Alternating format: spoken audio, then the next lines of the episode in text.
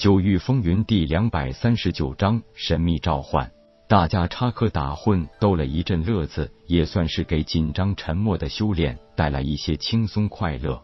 好了，大家已经躲了半年多，这回也是咱们出去露露脸的时候了。一听夜空已经决定带大家离开，众人立即来了精神。修武不就是为了成为强者，之后快意恩仇吗？离开了大家精心开凿的洞府，再次投身于茫茫的莽荒高原之内。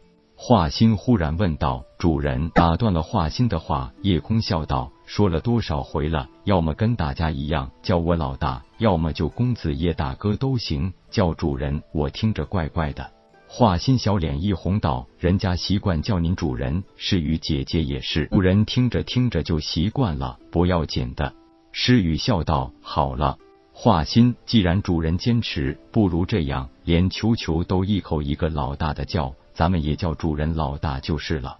华心点头道：“那好吧，老大。”夜空笑道：“这样听着也顺耳多了。你刚才想说什么？”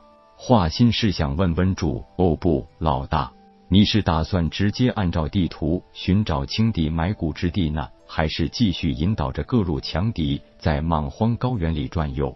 夜空打量着华心，总觉得这小丫头自从进入莽荒高原就透着一些古怪，笑道：“你是不是有什么主意？”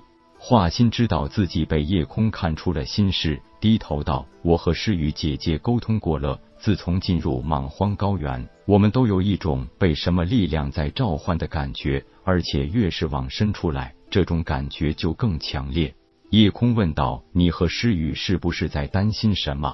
诗雨接道：“我们也不知道，总是心里感觉怪怪的，也不知道会发生什么。不过就是怕和老大分开，或者老大不要我们了。”夜空伸出双手，在两人方肩上轻轻拍一拍，道：“你们不用多想，既然当初你们选择跟着我出生入死，还要我还有一口气在，也绝不会抛弃你们。”夜空的话就像是给诗雨和华心吃了一颗定心丸，而最后那句话。更是让两人十分感动，眼泪在眼睛里直打转。铁牛嘿嘿笑道：“你们的想法，俺老牛觉得都奇怪。除非有人自己舍弃老大而去，咱们老大什么时候舍弃过兄弟呢？”柳英也安慰道：“就是啊。”诗雨善解人意，画心聪明伶俐，这么好的两个姑娘，除非是猪油蒙了心，谁会舍得抛弃你们不管啊？夜空道：“好了。”我现在告诉大家我的决定，那就是咱们直奔主题，按照试炼塔给我的指示，直接寻找青帝埋骨之处。相信清玄大陆各路强敌很快就会找到我们。没有偷天换日法诀，就算凝神境强者又如何？根本没有办法开启墓葬门户。如果不能阻止界外邪修，就算我一死，也不会让他们得逞。顿了一顿，接着说道：“这一次面临如此强敌，我们还是要更好斗志。如果最后计划失败，咱们大家也只有一起共赴黄泉了。”叶小倩笑道：“黄泉路上有这么多好兄弟好姐妹一起，还算有个伴儿，总好过在林家的淫威下过活。”夜空稍微思索片刻，道：“这样吧。”咱们兵分两路，我带着诗雨和华心在明在前，你们四人在暗在后，以我们留下的暗记。现在所有人的目标是我，你们在暗中反而更容易发现敌人的动向和意图。你们怎么看？同意？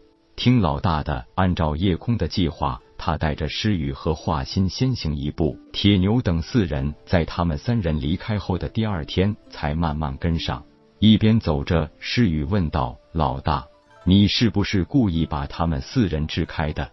夜空点头道：“你们两个果然都是鬼机灵。我也发现你们体内的气息越来越狂躁，我猜测是你们的血脉之力在快速觉醒。真不知道你们与这个莽荒高原到底有什么神奇的联系。这几天我发现那枚怪蛋也在发出狂躁的气息，所以事不宜迟，我想先解决你们的事情。”然后再处理界外邪修的问题。雨担心道：“我总觉得我们的行踪早已经被人锁定，至今没有人出手，恐怕是都在等着您先找到青帝墓葬。而且我们的感觉也一样，好像那种奇怪的召唤力量就来自于青帝墓葬。”华心点头道：“我和姐姐就是担心这其中会不会有什么惊天的阴谋。现在我们都有些无法控制自己的气息，就怕万一到时候会做出对您不利的行为。不用多想，既然是这样，那我们就加快行程。反正事情早晚都要面对。空三人加快了行进的速度。如果不是有试炼塔的指示，想在这荒无人烟的莽荒高原找到一处墓葬，那无疑是大海捞针。就算是夜空神海内有那么一个根本不是很详尽的地图指示，在这种地方也很难完全按照自己的意思去做。因为已经开始有准备抢夺先机的武者露面了，而且这第一批就有四人。看到四人露面，夜空道士忍不住笑出了声，因为这四人他都认识：林长风、顾燕飞、百里寒冰和雷暴。这四个人的确是一个非常耐人寻味的组合，因为很少会有人可以把他们联系在一起来讨论。当然，毫无意外的，顾燕飞。百里寒冰和雷暴三人也都顺利晋级灵海境后期。林长风冷笑道：“夜空，没想到我会这么快找到你吧？”摇摇头，夜空道：“如果说到快，你的确是够快，不过这也是我想让你这么快找到我。”不烟飞哼道：“真是大言不惭，想不到你小子命还真大。上次在骷髅岛秘境，一直就没有和你碰上面，否则哪还有你在这里猖狂的份儿？”